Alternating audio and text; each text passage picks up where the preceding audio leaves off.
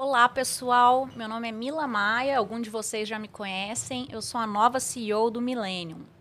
Hoje nós vamos bater um papo com os autores do nosso último policy paper e vamos falar sobre a regulação no mercado de capitais, principalmente as oportunidades e os principais problemas. E não se esqueçam de entrar no nosso canal, compartilhar esse vídeo com os amigos e familiares, se inscrever na nossa página e curtir. Mas antes disso, eu vou explicar para vocês quem são as pessoas maravilhosas que fizeram o nosso policy paper. Aqui estamos com Winnie Caminha, pós-doutora e doutora em Direito pela USP, com experiência em mercado de capitais, professora, advogada e assessora, membro da comissão responsável pelo novo Código Comercial. Isso? Isso mesmo. Inclusive, fomos companheiras é, de universidade, professoras na mesma universidade. João Acioli, diretor da CVM, mestre em economia pelo IBMEC e bacharel em direito pela PUC Rio, membro da Comissão Especial de Mercado de Capitais do Conselho Federal da OAB e ex-secretário de Desenvolvimento da Indústria, Comércio e Inovação no Ministério da Economia. André Pita, doutor em Direito pela USP, tem experiência na área de Direito Comercial, com ênfase em Direito Societário e Direito no Mercado de Capitais. Possui ampla base de dados sobre IPOs e crowdfunding, certo? E também eu estou muito feliz que esse seja o meu primeiro policy paper, porque todo a minha carreira passei mais de 10 anos trabalhando no mercado de capitais, então é, com grande satisfação que dou as boas-vindas para vocês. Gostaria de agradecer a parceria e principalmente é, dar os meus parabéns pelo trabalho incrível que vocês fizeram nesse paper. É, no paper de vocês, a gente tratou aí, né, principalmente durante as nossas conversas, que existem muitas regras e muita regulação que, de certa forma, trava o sistema para que as empresas possam tanto abrir o capital como captar mais recursos é, mediante o mercado de capitais. Para quem não entende muito bem, uma empresa ela pode captar é, via mercado de capitais, dependendo do grau dela e é, de tamanho, porque a gente tem desde uma startup que vai aí crescendo até uma empresa mais madura, ela pode captar via equity, que seria aí é, via ações, via mais parte capital social, ou via debt, que ela vai atrás da dívida, ou com uma debenture, ou pedindo um financiamento, endividamento. E essa parte do mercado de capitais é mais quando a empresa ela quer ali emitir as suas ações, fazendo um IPO, que é Initial Public Offering, quando ela vai ali colocar ações na bolsa, quando ela quer, é, ela é uma startup, quer fazer ali um equity é, crowdfunding. Então, existem várias modalidades. Contudo, é, a gente tem aí dentro da, da, das, da, das, nossas entidades é, reguladoras muito tipo de regra. E essas regras muitas vezes travam com que essas empresas e os investidores eles consigam é, desenvolver o nosso mercado de capitais. E é isso que vocês tratam nesse paper, que o nosso mercado de capitais e esse tipo de relação, pessoas que querem investir, empresas que querem captar, eles tenham dificuldade em fazer essa troca. Então, vocês sugerem uma melhora para que o nosso é, mercado de capitais e essas relações melhorem, como outros países é, já fazem. Então, queria primeiro começar com a Winnie. Winnie, qual que você acha que deve ou deveria ser o papel das, das agências reguladoras no mercado de capitais, como, por exemplo, a CVM, que é a Comissão de Valores imobiliários aqui no Brasil, comparada com a SEC, que é a dos Estados Unidos. E se o João e o Pita quiserem complementar também a sua opinião. Bom, Mila, obrigada pelo convite. Agradecer ao Instituto Milênio, seu nome. É uma honra estar aqui junto com o João Acioli, que também que a gente já se conhece de outros projetos, o André e você, que a gente já participou de alguns projetos juntas. Somos colegas de carreira acadêmica, o João também dá aula na Unifor. Então, é, estamos aqui em casa, com os amigos. Interessante a tua pergunta, porque o modelo de regulação, como a gente tem hoje, ele se desenvolveu aqui no Brasil muito na década de 90. Né? Então, você, princípio, tiraria o Estado de algumas atividades, em contrapartida, regularia algumas atividades e uma das agências reguladoras da nossa economia é a Comissão de Valores Mobiliários, que regula aí a, a, o mercado de capitais. Né? Seria o equivalente da Securities and Exchange Commission dos Estados Unidos. É, o que acontece?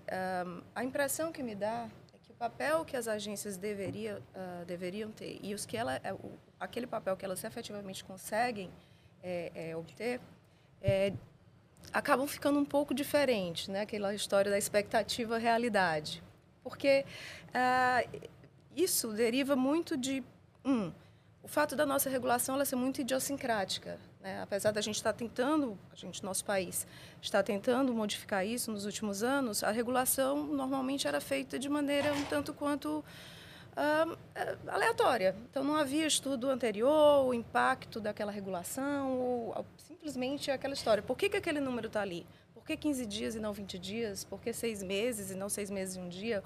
Ou por que 5 milhões, 15 milhões ou não 500 milhões, como nós discutimos? É, então, isso é um ponto. Né? Então, por vezes, a intenção do regulador, do legislador, é boa. É, é, é, é, ter um ambiente sadio, é ter o um ambiente com mais informação possível, mas o meio pelo qual ele está fazendo isso é completamente ah, errado, né? nunca vai se atingir dessa maneira. Você tentar prever todas as hipóteses possíveis de eventuais fraudes, colocar aquilo de uma maneira na legislação que acaba travando o que não seria fraude. Segundo, é, nossa legislação ela não conversa. Né? Se você estava é, é, ao, longo de, de, do estudo, dos estudos para esse paper, olhando, por exemplo, é, o, o, conceito de, de, sociedade empresária de pequeno porte é um, é, o conceito de empresa de pequeno porte para fins tributários é outro. Então, nós temos vários números que não se conversam, o que acaba que a nossa legislação fica um tanto quanto irregulação, estou falando aqui sempre legislação em sentido mais amplo possível, ela fica um tanto quanto hermética. E se você for pensar, o empresário que precisa captar recursos, ele não tem que ser letrado, ele não tem que precisar de tanto, tanto conhecimento ou de tanta assessoria que, né, que, normalmente é cara para conseguir fazer uma coisa relativamente simples. Então, no meu ponto de vista, chegando na sua pergunta específica, as agências reguladoras deveriam simplesmente prever um ambiente de segurança jurídica e previsibilidade. Uh, para que as pessoas cumprissem com aquilo a que se propunha, a sua alocação de risco, seus contratos, as suas opções uh, de, de, negócios. Né? Ah, eu, eu, gostaria de capital, meu negócio é esse, ah, para mim está interessante, está seguro, não, precisaria de mais informação, então não quero. Então, a partir daí, e a partir das expectativas de investidores e poupadores, que se pudesse ter um ambiente previsível em que as fraudes efetivamente fossem punidas, mas que não se tolhesse tanto a criatividade e uh, uh, as possibilidades de desenvolvimento de negócios pelos agentes econômicos. João, Pita, vocês gostariam de complementar? Eu ia só, assim, como a, a, a Mila perguntou sobre a SEC e a CVM, um ponto interessante de compreender assim é, é a existência de, de, sistemas diferentes. Como é que são possíveis certas soluções que às vezes a gente não não repara, como é, há, há, alternativas a certos modelos maiores. Né? Então, por exemplo, a, a SEC, né, ela, o nome é mais é um pouco mais fiel ao que faz, né, ao que tem de atribuição. É só do Securities and Exchange, né, que é do, do, dos valores mobiliários e dos ambientes de regulação. Uhum. A Comissão de Valores Mobiliários, quer dizer, tem também atribuição dos exchanges, né, e também tem a atribuição de fiscalizar internamente as companhias, uma coisa que nos Estados Unidos não é parte do, do enforcement público, vamos dizer assim, o enforcement estatal. Então, é, a fiscalização de se, se diretores estão atendendo às finalidades a que se propuseram, se estão respeitando é, os direitos dos investidores, conforme é, aquele, aquele a gente chama de feixe de contratos, né? mas assim, essencialmente o investidor está investindo na companhia é, sob a premissa de que aquilo, a gestão será feita para buscar lucro é, é, em favor do resultado econômico do, da companhia. E sendo seres humanos, todo mundo se desvia às vezes.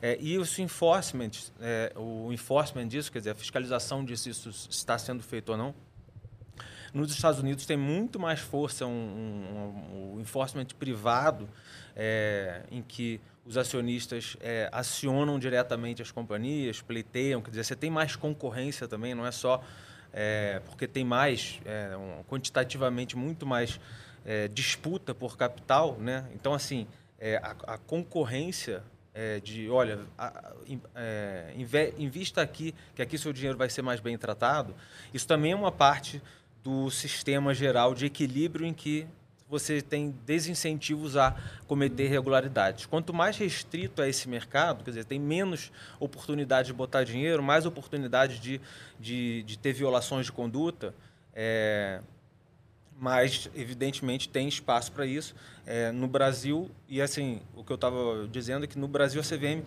tem uma fiscalização interna das companhias é, que também compõe assim para a gente entender um pouco o papel onde é que tem um papel grande de, de regulação e onde acabam também acontecendo excessos né de, de regulação excessos ou equívocos ou, ou faltas também. Mas é porque um sistema lá é mais centrado, né, é, ou, ou, ou, depende mais, conta mais com, a, com, a, com, a, com, o equilíbrio de forças privadas, né? a gente chama privado, apesar de usar o judiciário, mas é privado no sentido de que não vem de uma decisão de uma agência é, estatal. É, então, acho que isso também é interessante para compreender a diferença dos sistemas, especialmente quando se discute é, a adoção ou, ou, a possibilidade de certas mudanças regulatórias em que se tem sempre a oposição fala assim, mas e aí você vai deixar livre? Assim, é, eu sei que isso ofende, né? Assim, assim, mas e aí vão fraudar? Fala assim, é mesmo, assim, é, porque assim, então é, eu queria só complementar isso para sobre a diferença dos, dos sistemas. Eu vou aproveitar então e te fazer uma pergunta, né? É, qual que você acha que atualmente é o maior desafio para manter esse equilíbrio? Porque, na verdade, toda essa regulação da CVM, ela é utilizada como, de certa forma, uma desculpa para tutelar o investidor, para segurar o investidor. Como manter né, esse equilíbrio entre a tutela do investidor, mas ao mesmo tempo é, ter certa liberdade para que as empresas elas possam captar recursos no mercado de capitais? Eu acho que é importante é, começar até a, a, resposta pelo, pelo fim da sua pergunta, que a, a liberdade não é para as empresas só captarem. Quando você tem uma regra que dificulta alguém de, de fazer é, um, um projeto como uma oferta de, de, de valores imobiliários, como a gente está discutindo aqui, é, não é só a empresa que está limitada, é o investidor que está limitado também. Eu estou privado de decidir sobre o que é meu, né? É, porque alguém está tutelando algo que eventualmente eu não quero ser tutelado. Então, às vezes, a gente pega no colo um adulto de 30 anos de idade que fala assim: deixa que eu cuide da minha vida, né? Então, assim, é, a gente, sem estar tá sendo muito específico em certas coisas, mas assim, é, talvez uma mudança de, de, de, de mentalidade até, de questionar certas, é, certas regras que são vedações, que você não está vedando alguém de fazer algo é, em desacordo com, com o patrimônio alheio. Isso aí é o papel do Estado. Assim, você protege é, os indivíduos de terem o seu patrimônio violado, né? fraude, é, violações gerais à propriedade, ao contrato. Agora, você impedir duas partes que querem, eu quero comprar, eu quero vender, e vem alguém aqui no meio e bota a, né, um tentáculo ali do Leviatã e fala assim, não, vocês não podem.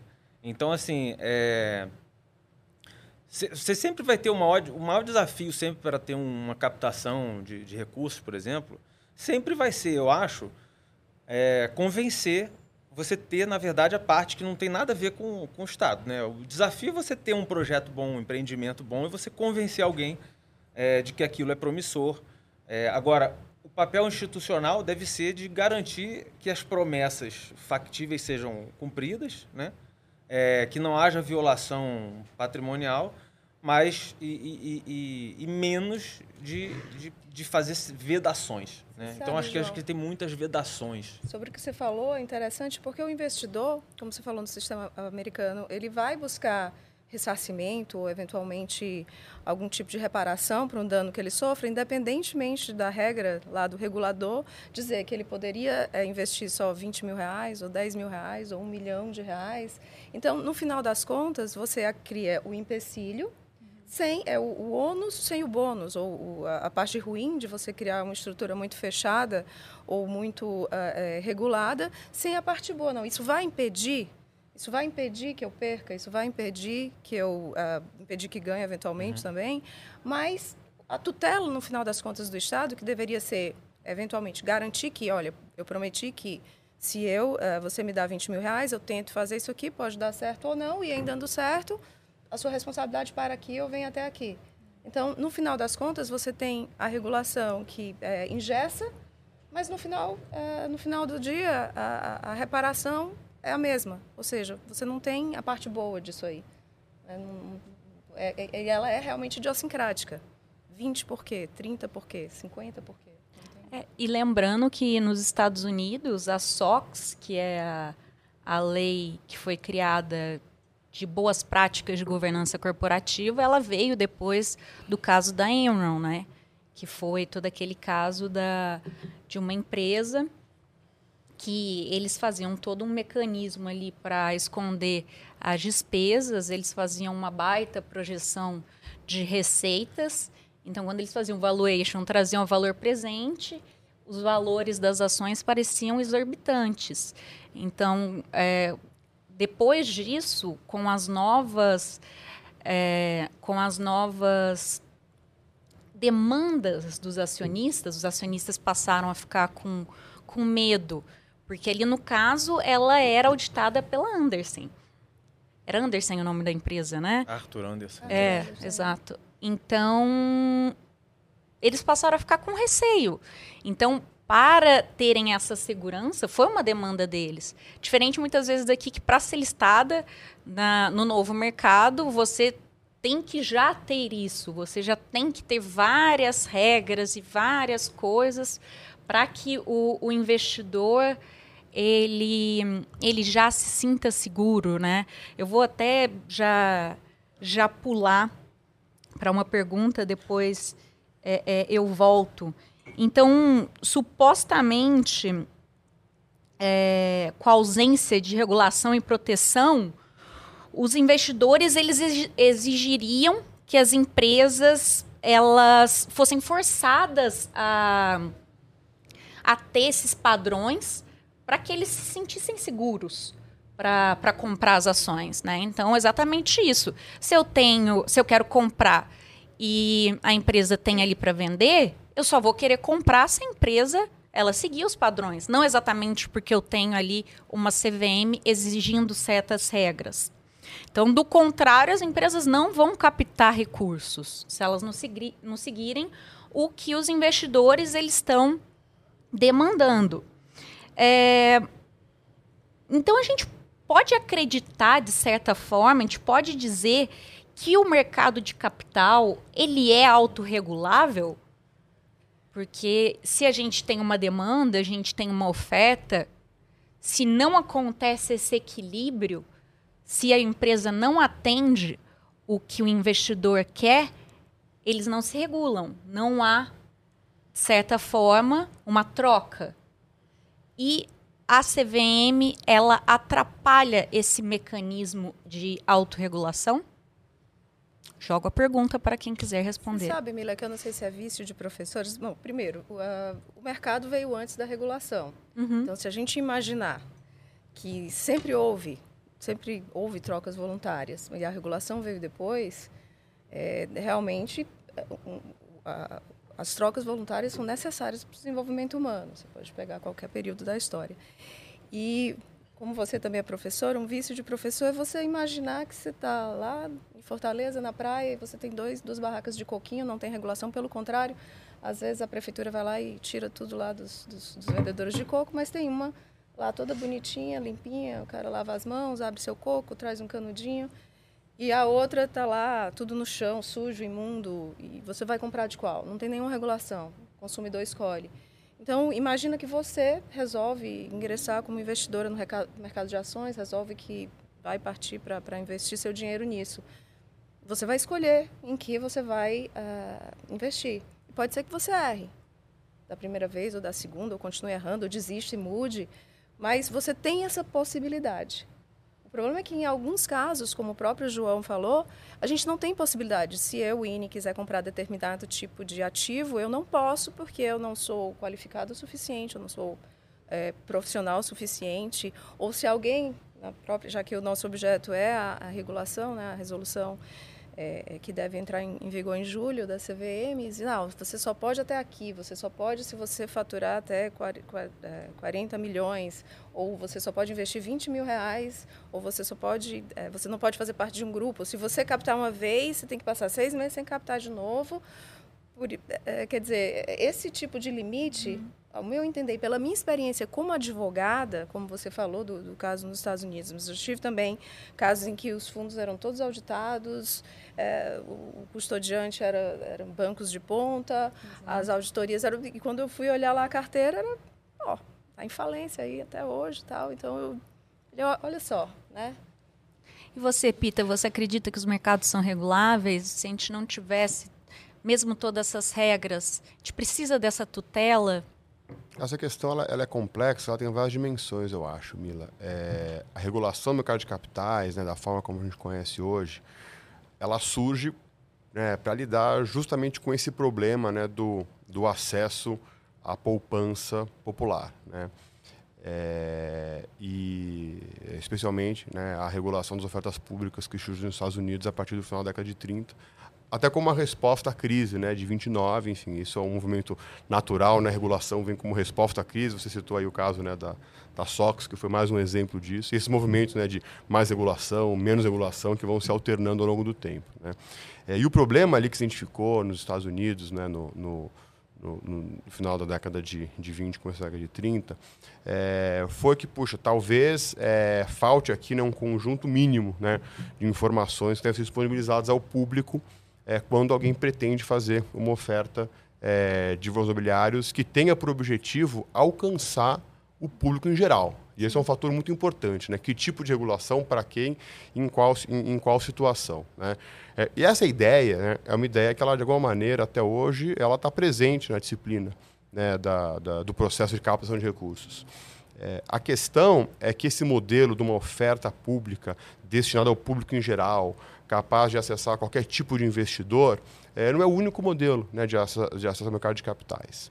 É, e essa regulação, é, que faz sentido, ela talvez não faça, né, nessa situação, de uma grande oferta, de uma grande companhia, onde você vai ter ali né, investidores de perfil muito diferente participando, né, é, ela pode se justificar, é, mas ela não, não, é o único modelo, não deve ser o único modelo para permitir o acesso ao companhia mercado de capitais. É, e, é, em alguns, algumas situações no Brasil, esse é o caso, a regulação, a lei e a regulação, elas vão além. Né? Elas não tratam só da informação, ela, ela exige também a adoção de requisitos estruturais mínimos. Então, a lei vai disciplinar é, qual que é o tipo de empresa, qual é o tipo societário da empresa que vai acessar o mercado, qual que é a estrutura de governança que essa empresa tem que ter quais são os direitos mínimos garantidos aos acionistas. É, qual é, né, no, no caso do Brasil, né, enfim, tem até né, a figura do, do dividendo obrigatório. Né, então, o mínimo de lucro que ela está obrigada a distribuir para os acionistas. Eu acho que a, a, reflexão aqui importante é, faz sentido tudo isso, enfim,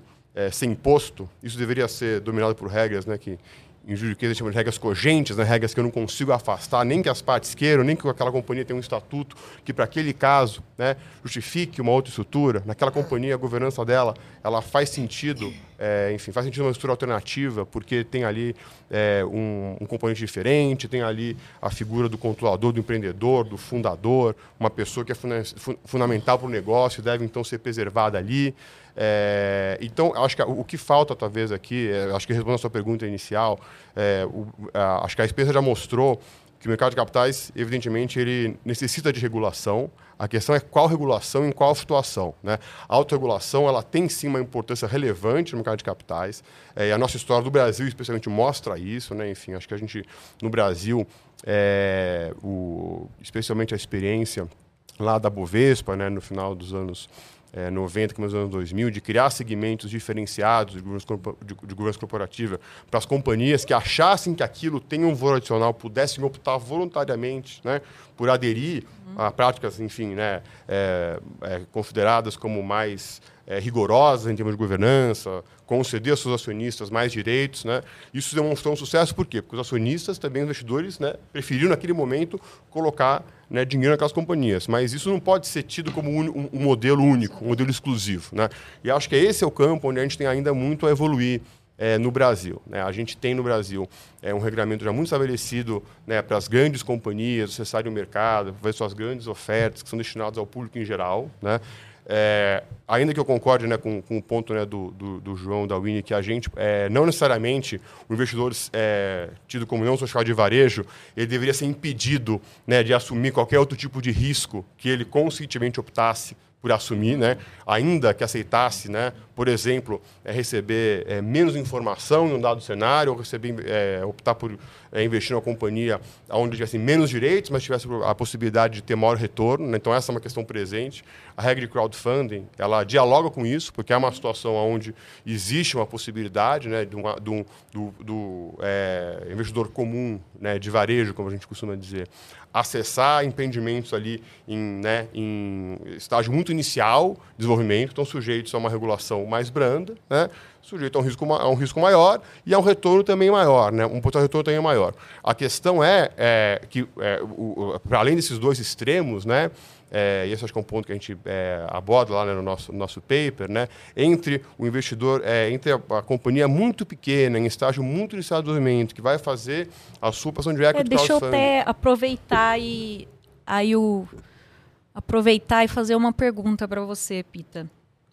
É, no paper, né, no, nos seus estudos, ficou bem evidente que existe um gap. Existe um gap é, das empresas que querem fazer aí o, o equity crowdfunding, que era até então de 5 milhões e passou para 15 milhões agora. E tem esse gap, esse, esse meio cinza, até as empresas que querem fazer IPO, que seria aí de 500 milhões. O que, que é, poderia se fazer porque as empresas que querem captar recurso e estão nesse meio, elas não conseguem. E também os investidores que querem investir nesse tipo de empresa, se a empresa estiver é, em crescimento, porque querendo ou não, uma empresa que fez a IPO, ela já está na maturidade. Uma empresa que está ali fazendo equity crowdfunding, ela é ainda uma startup. Então, o que poderia ser feito e por que acontece isso? Eu não, acho que esse é um ponto é, central, Mila. A gente percebe na regulação é, internacional, nos Estados Unidos e na Europa especialmente, uma preocupação muito grande em ter esse cardápio muito variado. Né? Então, enfim, mecanismos é, bastante adaptáveis e diferentes para permitir o acesso ao mercado de capitais por empresas né, ao longo do seu, é, no, dos mais variados estágios de, de desenvolvimento. É, e, assim, é um, um, regime muito moldável, flexível e, e, o seu ponto, né, enfim, é um ponto que a gente trata lá no paper, né? No Brasil, a gente ainda está um pouco para trás, né, nessa variedade do cardápio. É, acho que a gente tem aqui no Brasil, enfim, esse, essa esteira da oferta pura do IPO tradicional, enfim, regras muito bem azeitadas, testadas, as companhias é, que, que servem bem as companhias que já atingiram um certo grau é, de maturidade. No o Brasil, historicamente, é, é, um país onde os IPOs têm tickets médios altos, né? Você falou aí né, nos 500 milhões, né? No Brasil é, é, é muito é, economicamente é, difícil, desafiador fazer uma oferta, um IPO, configurando né, o nível de regulação, a estrutura necessária para isso, é, um valor ali menor do que 300 milhões, 150 milhões. É muito raro, tiveram situações, mas muito poucas de ofertas menores do que isso. Mas o ticket médio, assim, está sempre marcado do bilhão. Né? Ano passado a gente teve é. É, muitas ofertas e a média ficou ali entre um bilhão de reais, que é o volume de recursos, né? É, enfim, né? É, que uma, uma empresa já num estágio, num estágio né, com plano de, de negócios bem desenvolvido, uhum. com um plano de investimento bem desenvolvido, tem a demanda por captar. E no, no, no, no, oposto, né, existe né, no Brasil, seguindo também uma tendência internacional, e em ter regras específicas é, menos onerosas para a operação de crowdfunding, né, ou seja, ali a ideia né, de, de é, viabilizar que companhias em estágio é, bem inicial, desenvolvimento, startups, negócios ainda é, bastante iniciais, pudessem é, fazer uma oferta de imobiliário ao público sem é, necessariamente precisar cumprir com né, todo aquela, aquele é, arcabouço regulatório tão, tão é, extenso rigoroso. Né? E daí a regulação ela usa outros artifícios né, é, para lidar com esse problema né, da proteção do investidor, como então vou é, permitir né, que investidores comuns é, as, comprem né, um, um, ativo de um emissor, de uma companhia, de uma empresa que não disponibiliza todas as informações que o regulador tradicionalmente exige nessa situação. Daí ele limita né, o volume financeiro, não só da oferta, mas também o volume financeiro do investimento de cada um. Né? É, e, e, daí aqui, né, eu acho que a gente é, pode refletir se esses limites estão bem modulados, se eles podiam ser maiores, mas também, também é, refletir, essa é uma reflexão que eu pessoalmente gosto muito, se não tem nada entre essas duas coisas? E a resposta é que sim, tem. Né? A gente vê mundo afora, né, nos Estados Unidos, especialmente, né, eh, já desde a década de 80, né, eles têm lá mecanismos né, que eles chamam de mecanismos híbridos especiais, né, Regulation D, Regulation E, é, seja um IPO é, simplificado, seja ofertas que são, na verdade, dispensadas de qualquer registro pelo regulador, não estão sujeitos a requisitos informacionais estabelecidos pelo regulador, e como contrapartida, às vezes, né, normalmente, aliás, né, a limitada, então, investidores profissionais, investidores sofisticados, que sabem né, que precisam, que vão negociar né, diretamente com, com, com, a, com, as companhias, o tipo de informação, o tipo de jeito que eles querem. Essa, esse tipo de, de, de, regramento ele é muito comum nos Estados Unidos, ele passou a ser muito comum na Europa também a partir do final da década de 90. Né? E no Brasil, né, é, temos aqui tentativas, iniciativas voltadas né, a tentar estabelecer esse tipo de regra. Né? A mais famosa delas é a instrução né, 486 da CVM, mas ainda com uma carga regulatória muito grande, né, especialmente para as ofertas de ações. Né? Exigindo, né, exigindo sempre né, o registro do emissor na, CVM, o cumprimento com o regime informacional completo, entrando nessa discussão né, de qual é o tipo de empresa, qual é o tipo de governança, conselho de administração, diretoria, competências privativas de órgãos, direitos acionistas, enfim, discutimos aqui durante é, anos e anos e anos se o Brasil deveria ou não deveria ter ações com voto plural, agora entrou na lei lá né, uma, uma autorização para isso, mas né, cheia ali de, de restrições, limitações que não deixam, né, ao fim e ao cabo, que né, os, os envolvidos, né, empreendedor, empresa de um lado, investidor dos outros, né, negociem, né, é, como acontece, enfim, né, em outros países. Então, eu acho que existe muito a ser feito é, pela, pela regulação do ponto de estabelecer esses mecanismos híbridos de acesso ao mercado de capitais entre o que é hoje né, o crowdfunding para uma empresa muito pequenininha e os IPOs tradicionais para companhias já muito grandes. Né? Interessante que o André mencionou uma coisa é, muito importante. A gente tem é, é, não só a regulação própria do mercado de capitais, mas às vezes a gente esquece, a nossa legislação ela é cheia de pontas perdidas. Ele falou uma coisa muito interessante. Ah, até o tipo societário, uh, o regulador quer escolher para você. Então, são, são pontas perdidas que, uh, uma vez eu fiz um levantamento sobre isso, por exemplo. Uh, Entende-se, por algum motivo não técnico que as limitadas não podem emitir debêntures. E até pouco tempo se entendia que elas não podiam ter cotas sem direito a voto. Ao mesmo tempo, as sociedades anônimas não podem optar pelo modelo de tributação do Simples Nacional, só porque tem escrito, não tem nenhum tipo de justificativa. Então, é, é, as, as, limitadas elas podem ter uma distribuição de lucros desproporcionais, as sociedades anônimas não têm.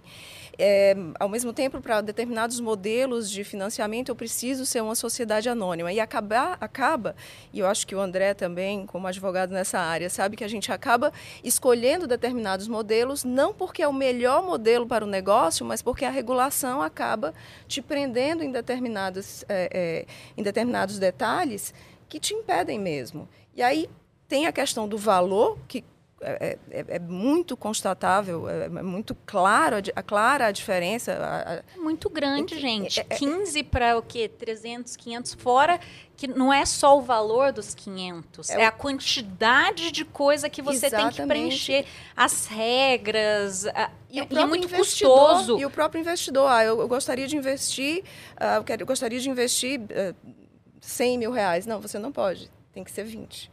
Tem que ser. É, e para que... cada tipo, às vezes, tem Sim. que ser um investidor qualificado. Né? Esse, esse, ponto, né, ele também ele, ele, é, ele é importante, ele está aí desde a origem da regulação do mercado de capitais. Né?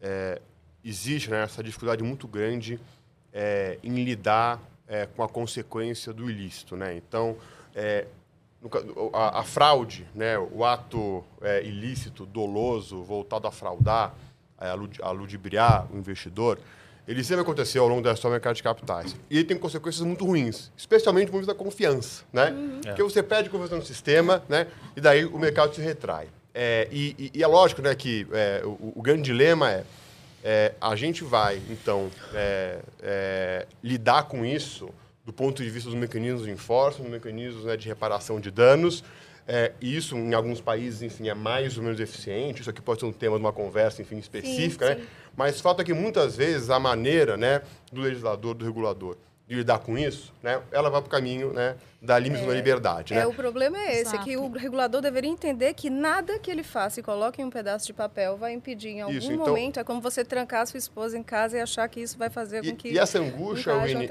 essa angústia vai tolir, ela é natural. na verdade, a liberdade. Essa angústia é natural, né? O regulador do mundo inteiro faz uhum. isso, né? É, é, natural. Diante da dificuldade de lidar né, com a consequência, como tratar o ilícito, né? Você limita né, a liberdade de ação em várias situações para né, é, não permitir que aquilo chegue nem perto de acontecer. O problema é que isso tem consequências também igualmente ruins. E, não impede e às vezes, o ilícito, exato, não impede o ilícito e tem não, consequências é, muito ruins, né? E é onde está esse equilíbrio, né? Que é, é todo mundo tentando a, achar. É, a perda, a perda que você tem por, pelos negócios que, quer dizer, isso aí é essa abordagem de, ah, vamos acabar com o sintoma, é um jeito mais fácil é matar o doente, né? Você Exato. tira o paciente lá, joga ele fora, e fala assim, ah, não tem mais sintoma nenhum. E o problema, assim, a dificuldade de você medir a perda da líquida dos negócios de que seriam bem feitos, que são a maioria, né? Isso é uma dificuldade uhum. de, de, de pessoas que trabalham com regulação. É, isso não é só do Brasil, não. As, as idiosincrasias, que são a forma mais simpática de chamar, falar das jabuticabas. Mas assim, é. Eu tentei. A é, nossa famosa jabuticaba. Eu tentei né? a idiosincrasia. É, eu não entendo nem porque que é jabuticaba, porque é docinho, é bom, né? É tipo, bom, tinha é. que pegar alguma coisa peculiar que fosse ruim, né? Giló. Tipo, sei lá, giló. Giló não tem outro Não sei. Não sei. É, mas, enfim. É, e aí, essa, essa, essa, essa perda que você tem daquilo que não é gerado. Todos os negócios que deixam de ser feitos Sim. porque é, a carga regulatória é muito pesada. Né? Você tem várias questões. Assim, o, o, eu acho que é importante, além de questões pontuais, a gente pensar assim, né, o, os, uh, propostas específicas disso a gente tratou no paper, mas assim, tendo essa conversa de pensar é, em questionar, às vezes, alguns princípios, né, algumas lógicas que vêm é, dessas regulações, certos pilares. Né? Você falou da Sarbanes-Oxley, é, eu, eu, é, são, são essas respostas de res, é, legislação de ressaca. Né? O pessoal, o mundo está em ressaca, aí o político tem assim, preciso fazer alguma coisa, porque preciso uhum, o ser eleito, não sei né? o quê, exatamente. Então, assim, você falou assim, ah, é, os investidores, eles pediram, foi os investidores que pediram para as companhias? Ou foram os os, os congressistas lá que quiseram entendeu? Ah, prestar contas e falar assim, não, agora vamos exigir tanto. Mostrar serviço. Mostrar serviço. Então eles têm que mostrar serviço. Quando às vezes assim, olha, muito ajuda quem não atrapalha. Então, mas isso não, o político, o, o burocrata não, não, pensa nisso. Ele fala assim, eu tenho que apresentar minhas entregas. Então sejam elas quais forem. Por exemplo, Boas ou ruins, porque ele não vai estar lá A normalmente já- para ver a Quais consequência. foram as bases? As bases são lançadas lá em- em- no início da década de 30, como o André falou, é, naquele, naquela ressaca do New Deal. Então, assim, na, na ressaca da, do- da crise de 29, né, que, e veio aquele pacote de New Deal, que na época era visto assim, você, se você olha a- essa... Que a- foi a- o crash, né?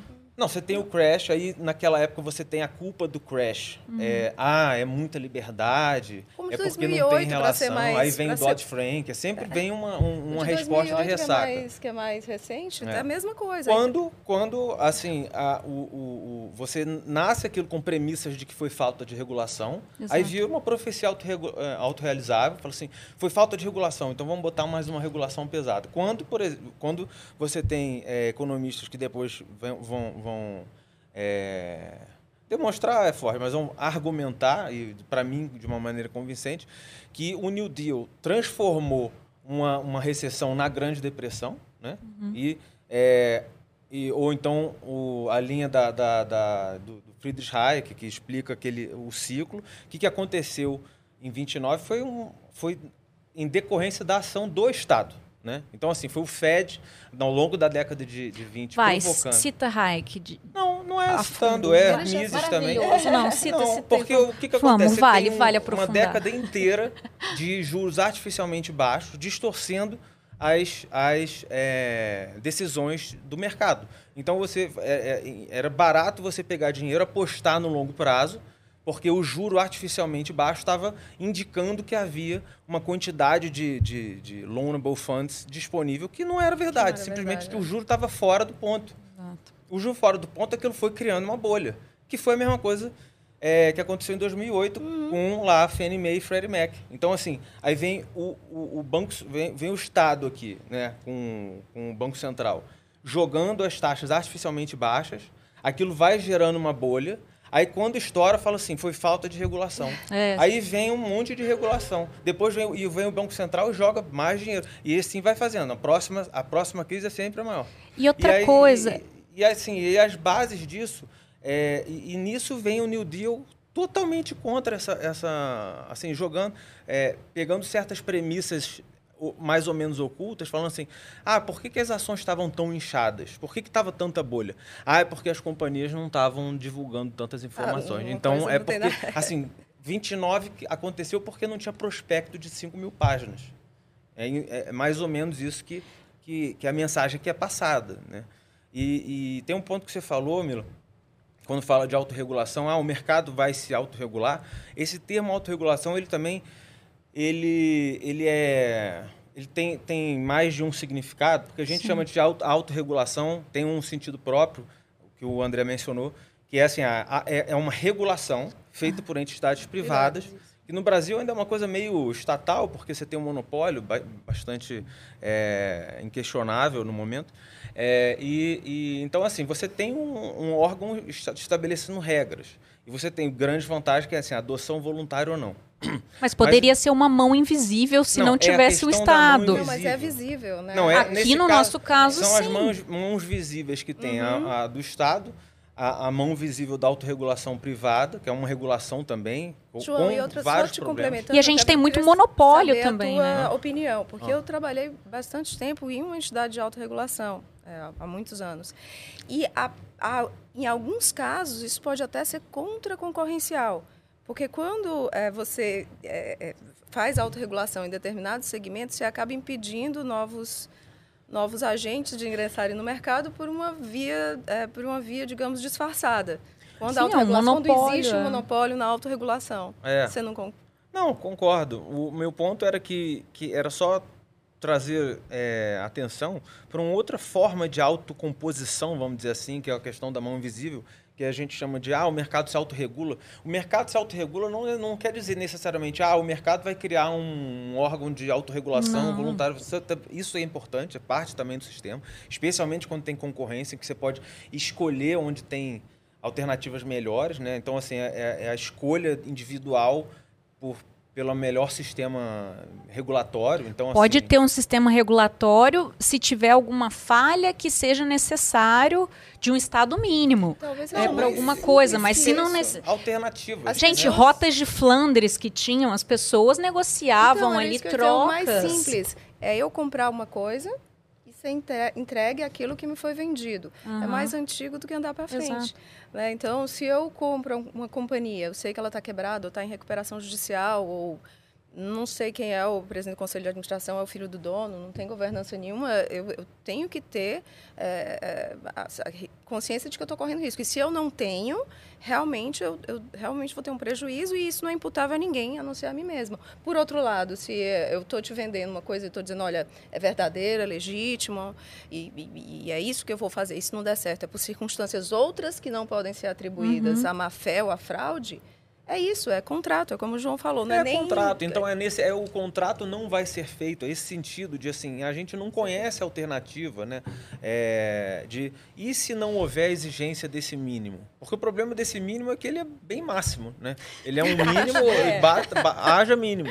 Então assim, é, e, e se não houvesse esse, os investidores exigiriam algum grau, é só você pensar, falar assim, ó, eu tô fazendo um IPO aqui, de quê? Não vou te falar não. Assim, vai aparecer um maluco ou outro, porque, né, tem, tem... Mas, enfim, é, acho que o papel de você assegurar essa... é, uma classificação, você tem benefícios de ter certos padrões. Agora, quando o padrão é generalizado, né, um padrão centralizado aqui, é isso.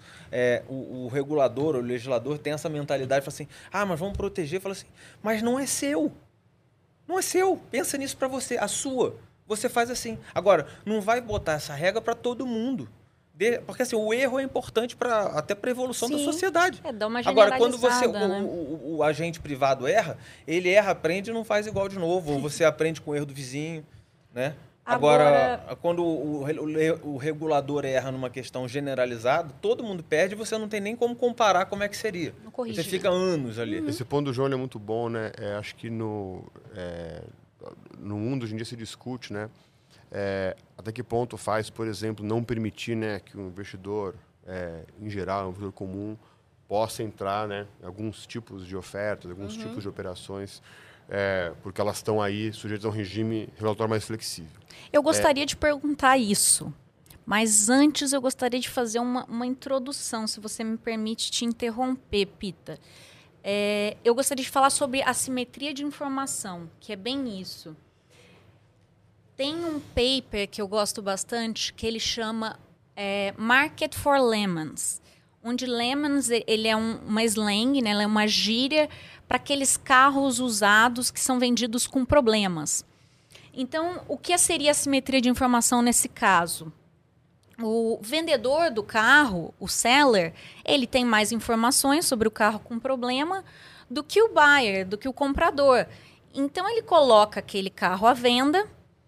é, ele pode colocar acima do valor de mercado, dizendo que o carro dele é, é melhor. Contudo, ali, o comprador, ele pode se prejudicar. Então, ali a tabela FIP seria meio que o padrão para garantir que o, o comprador ele não se prejudique. Nesse caso, seguindo o que você estava dizendo, você acha que as empresas deveriam ser prejudicadas para não captarem, não estarem ali disponíveis, já que elas podem ou não é, disponibilizar essas informações, ocultarem, já que existe essa simetria de informação, ou a gente deve barrar os investidores que não são qualificados, que não conseguem analisar essas informações é, e serem prejudicados. Porque é o que acontece muitas vezes nas pirâmides financeiras. Pessoas que não entendem muitas vezes, em esquemas que não são é, regulados, elas se prejudicam. Então, como que você acha que pode ser solucionado esse problema a ponto da gente disponibilizar mais recursos para essas empresas, mas não prejudicar o investidor? É, assim, né, o, o exemplo da pirâmide financeira né, é o exemplo né, da, da fraude. Né? E, e fraude é fraude. Né? Exatamente. Né? É, e ela é regulada, sim. É, tá, tá pode penal. civil e pode pode civil, penal. É. Não precisa Mas você de... sabe que o Market fraude. for Lemon, você citou aqui, que também é um dos meus papers preferidos, é, na verdade o problema ali é não haver informação. Ali também é fraude, porque você chega com um carro, é, é, chega com um carro todo estragado, não diz que já bateu, que, né, e vende o carro, aí entra de novo, é um problema de fraude. É, e esse, esse, né, a conclusão do paper, né, que é interessante, né, ele fala, daí isso vai gerar o tal do fenômeno da seleção adversa. Sim, né? Então, seleção adversa. aquele que de fato, né, Tinha um carro, de bom. qualidade, É, carro Sim, bom, não consegue. não consegue se diferenciar Exatamente. do carro Então ele ruim, sai do daí ele sai do mercado. mercado e o Exato. mercado fica dominado só pelos carros ruins, carro né? premium. Então esse, né, essa é a conclusão e né, a regulação do mercado de capitais, ela nasce também, lógico, essa, essa, essa nesse paper ele é, enfim, é prêmio É Nobel de Economia pro Rocket, é. mas ela tem sempre essa analogia, ela é sempre feita, né? A questão é, é que em algumas situações, né, o ponto né, que o João fez agora há pouco, né, a barganha pela informação entre as partes ela é possível, né? Esse exemplo, né, ele sempre parte do pressuposto que né, o comprador do carro ele não tem o conhecimento suficiente para investigar, né? E a regulação do mercado de capitais ela nasce com base nessa premissa. E talvez ela seja verdade para algumas situações. A questão é se você deveria permitir que essa pessoa né, pudesse aceitar. Eu sei que, né, eu sei. Sei que o carro né, é horrível. Eu sei, mas eu, eu, vou tolerar esse risco. Só que acho que no Brasil essa discussão a gente ainda nem chegou lá. Porque no Brasil a gente não, não, não, não deixa nem que o investidor profissional ultra sofisticado possa fazer isso, né? E quando a gente vai discutir regra de ofertas públicas, no Brasil hoje, né, você não tem um mecanismo, né, de, né, que permita companhias dispensadas de registro perante o CVM realizarem uma oferta pública destinada só a investidores profissionais, né? Isso no Brasil se aplica apenas a companhias que são registradas na CVM, ou seja, disponibilizam todas as informações que a CVM, né, que a regulação exige, né? E ainda existe um limite quantitativo, né, de investidores profissionais que podem participar da oferta, que é algo que está em desuso já há muito tempo. A Disclosure é, é, a é- CVM ela está revendo essas regras agora, né? Ela apa- aparentemente está disposta a tirar esse limite quantitativo, mas não Vai abre mão. aumentando aos poucos e aí um dia... é, é, Mas, parece- é, mas ela não abre mão de continuar exigindo, né, que as companhias é, é, que fazem essas ofertas destinadas apenas a investidores profissionais, aqueles, enfim, né, investidores que, né, é, fundos de investimento, seguradoras ou pessoas com altíssimo patrimônio, que é sempre uma proxy, né, de alguém que sabe Acima de um que milhão é, 10 investido, milhões, né? 10 milhões, 10 no caso do profissional, ou- 10 Ah, milhões, é. né? É, e, e mesmo para esses, mesmo para esses investidores, sim, eu- é, mesmo para esses investidores, né, a CVM nessa proposta de, né, de reforma continua exigindo, né, que os emissores, companhias abertas para ofertar ações se- sejam registrados pelo CVM, cumpram, portanto, com todo né, o regime de informações. E se cumprir com todo o regime de informações, não faz sentido você limitar mais ao profissional, né? Então, né, porque a, a- a informação é aquilo que tacionalmente viabiliza né, a- o cumprimento com o regime informacional do regulador em sua integridade, é o que justifica normalmente a entrada do investidor comum, né? É condicionar isso, né, em operações que são destinadas só ao investidor profissional, é algo, então, assim, acho que a gente até pode né, discutir, é, como já está já tá se discutindo nos Estados Unidos, né, paternalismo regulatório, faz sentido você não deixar que o vendedor de varejo entre numa operação dessas especiais, ainda que ele entre né, ass- assinando todos né, os termos de ciência, de que sabe o que está fazendo, a gente ainda não chegou lá. Né? A gente precisa primeiro resolver o problema né, é, do né, deixar que os investidores grandes consigam, né, é, enfim, é, canalizar recursos em operações que não A gente necessariamente estão tem um cardápio aí É. é, de, de opções dignas, né? Porque não chega nem a isso. mais amplas, né? Então, lógico, Exato. a evolução é sempre complexa, o debate é importante por causa disso, né? Mas a gente tem que né, ir uma casinha de cada vez. É, é, a- a minha- aquilo que eu acho que é né, nesse momento mais fácil de atingir é isso, né? Daí a gente pode depois discutir, né, é, né qual que é o grau de participação que o investidor comum deve ter nesse tipo. Não, ele deve estar só lá no crowdfunding, aonde eu vou lá, né? O crowdfunding ele, ele lida com essa, com essa é, contradição, né, que é permitir que o investidor comum entre numa operação onde eu sei que a empresa é pequena e onde eu sei que a informação não é pública completamente. né? Antes de existir a regulação do crowdfunding, já começou é, de uma maneira informal e, e por meio de plataformas que ainda não eram reguladas, essa história de, de, de você investir em determinados negócios. Então, é, na verdade, o- o- talvez o investidor comum já estivesse fazendo isso de uma maneira, claro, e, é, é, informal e acabou que ele talvez tenha sido privado de poder fazer de uma maneira agora mais estruturada. Não, é isso, né? Você vê assim, a gente tá num, num- Nunca foi tão fácil estabelecer relações humanas, né? A gente Sim. faz amizade por grupo de WhatsApp, casa pelo Tinder, não sei o quê. Agora, assim, essa, apesar de toda essa, revolu da- dessa revolução, era mais fácil provavelmente se abrir o capital em 1920 Do que hoje. do que hoje. Ou há uns cinco anos, quando ainda não existia Ah. essa regulação, você. Porque a gente viu esse fenômeno de, de, de, de, eh, pessoas ah, ah, investindo em determinados, ou, ou acreditando em determinados negócios por meio da internet e que se dava certo ou não dava certo, depois se vê. E depois, não, é interessante isso aí, vamos regular.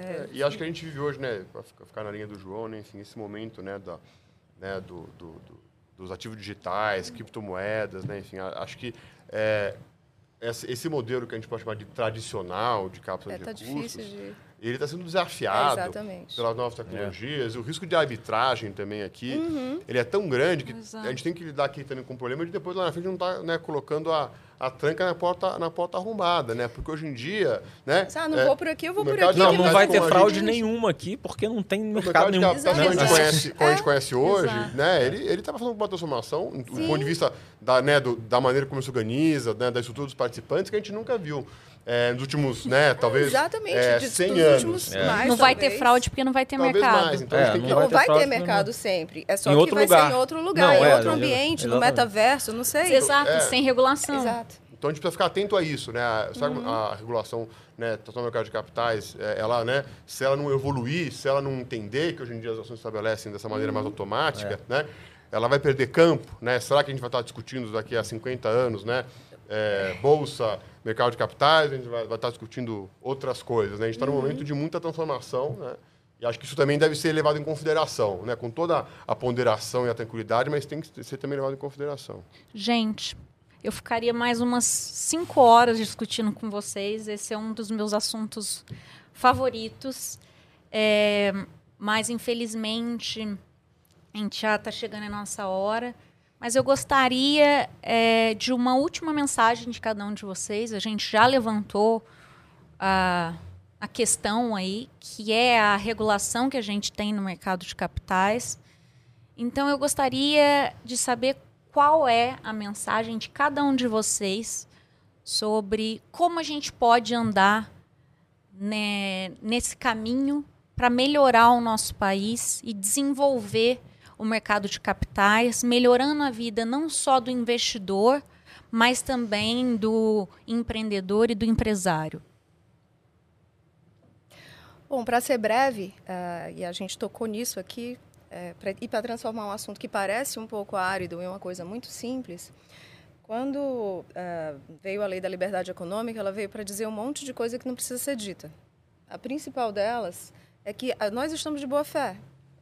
99,9% das pessoas estão de boa fé, inclusive no mercado de capitais.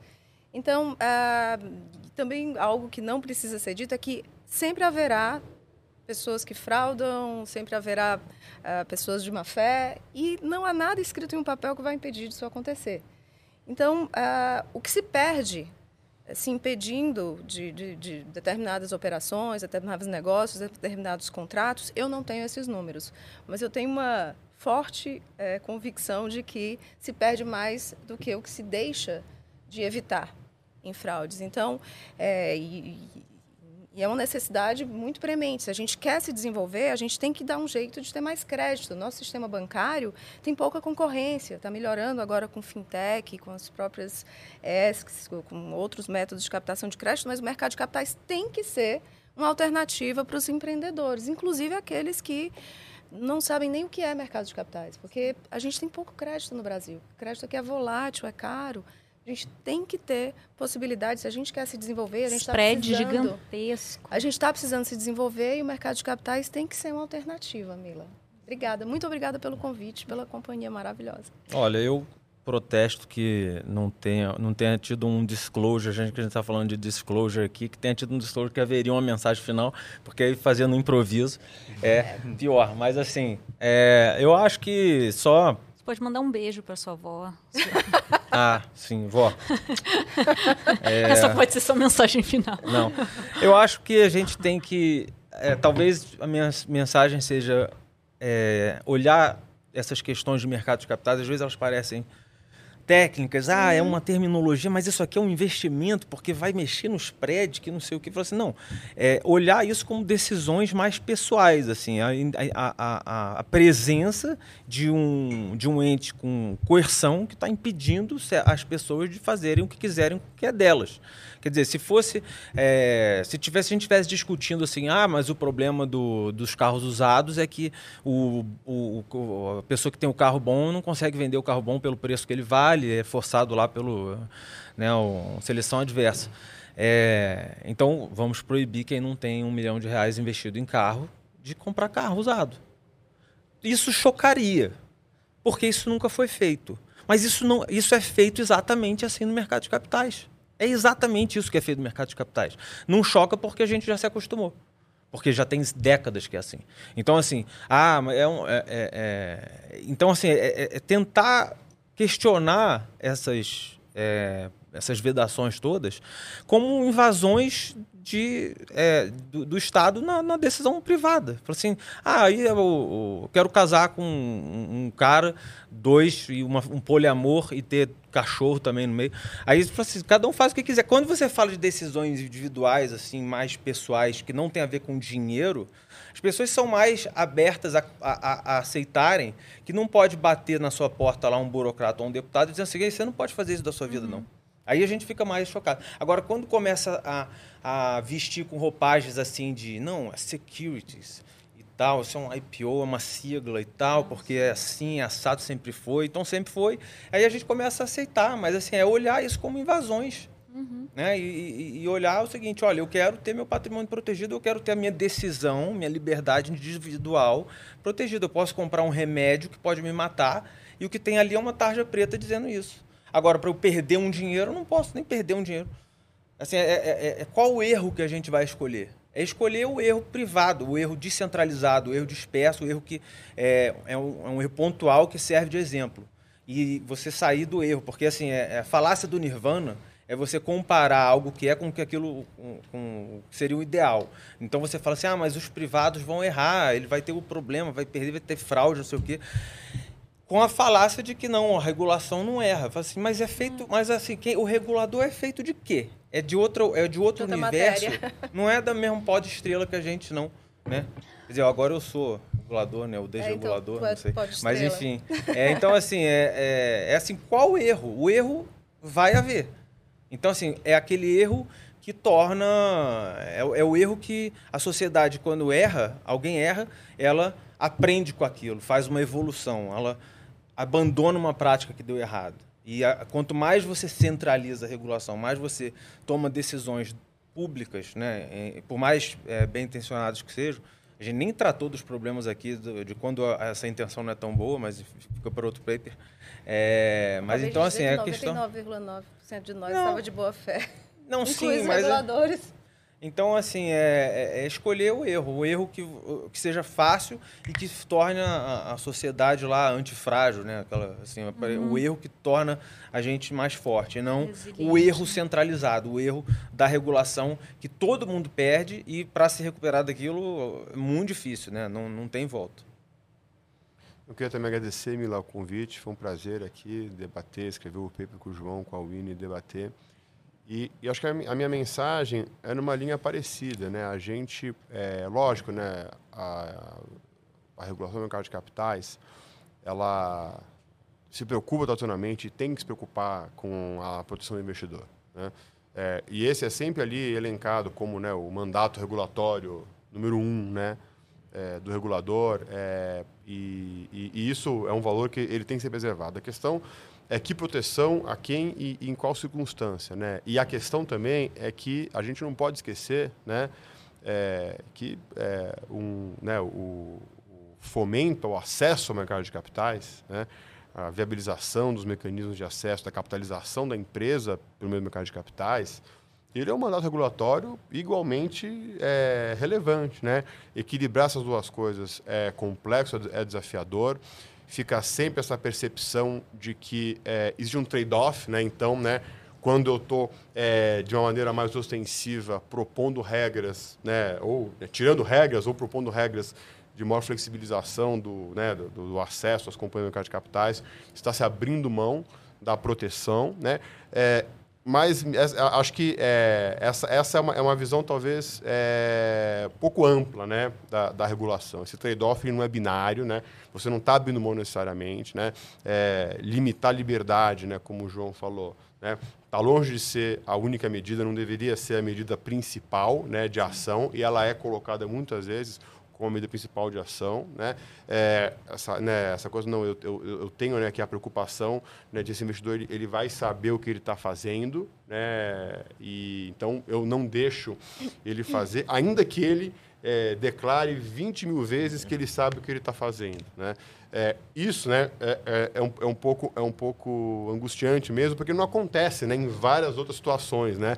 Se alguém quiser comprar, tomar um financiamento maior do que consegue tomar, se alguém quiser é, gastar todo o dinheiro que ele tem né, na, na, loteria, que daí, enfim, é, é, é, jogo de azar, né, existe menos intervenção do Estado. Quando eu estou falando né, do processo de, né, de do, do, investimento, né, por razões históricas, e algumas delas que, evidentemente, justificam né, uhum. É, o tema da simetria informacional, né, o tema né, de, de, de, talvez ser mais fácil né, é, perpetrar uma, uma, uma, fraude nesse ambiente uhum. do que em outros, enfim, a gente pode aqui ficar acertando sobre a, a, as causas, mas o fato é que é feito desse jeito. Né?